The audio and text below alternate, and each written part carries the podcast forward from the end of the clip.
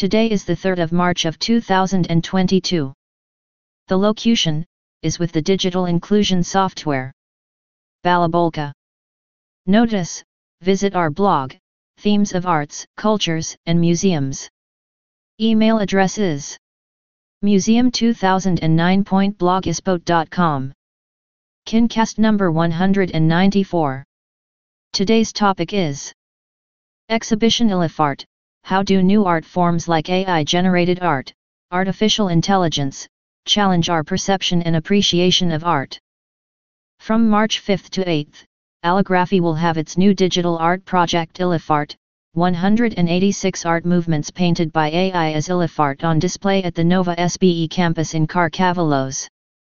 As part of the exhibition, there will be a panel discussion on how digital transformation enriches art and a hands-on tutorial on creating non-fungible alligraphy tokens.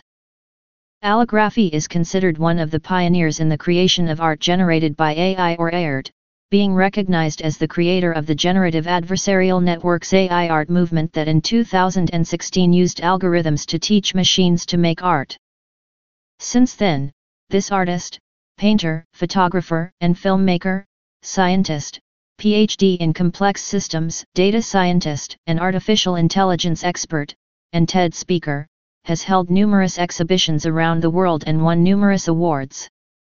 In the exhibition Elefart, 186 art movements painted by AI as Elefart, on display at Nova SBE. Alligraphy presents 186 AI-generated Elefart images, representing different styles of art and how small variations lead to different perceptions of a single object, the Elefart. In this work, artist and scientist Alligraphy explains that the aim is to explore the fine line between a creative AI and obedient algorithms in Elefart created by AI corresponding to certain art movements. Through the QR codes present in the installation, the public is invited to unlock a guide to art schools.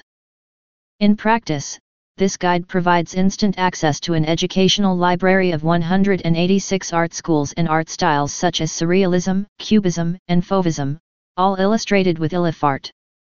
A very simple and immediate way to understand the various existing artistic movements. In parallel with artistic creation on campus, on March 7 at 6 p.m., there will be a panel discussion with artists, entrepreneurs, curators, and academics to discuss how digital transformation enriches art by creating a world stage and new opportunities for artists and art lovers.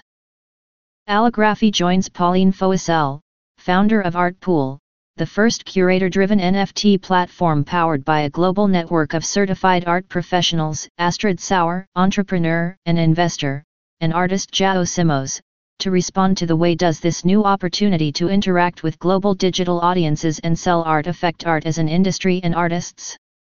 And how do new art forms such as AI-generated art challenge our perception and appreciation of art? On the last day of the exhibition, March 8, Alligraphy and Nova SBE invite artists and digital art creators for a hands-on tutorial on creating non-fungible tokens. This free and open access activity, with limited places, will take place between 11 a.m. and 2 p.m. This is the first time that Nova SBE has hosted a cultural event that brings together in the same physical space and reflection new ways of creating art, with artificial intelligence, the digital creative job market and the world of blockchain and tokens.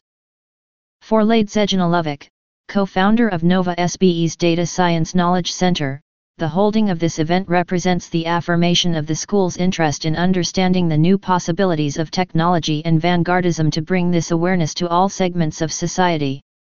Art embodies our creativity, imagination, and the ability to think and express ourselves in different ways. Today, when culture is pushed aside by the need to survive, broadening visions of what art is, how we are evolving in terms of the means of creating art and appropriating the value of those creations, is even more important.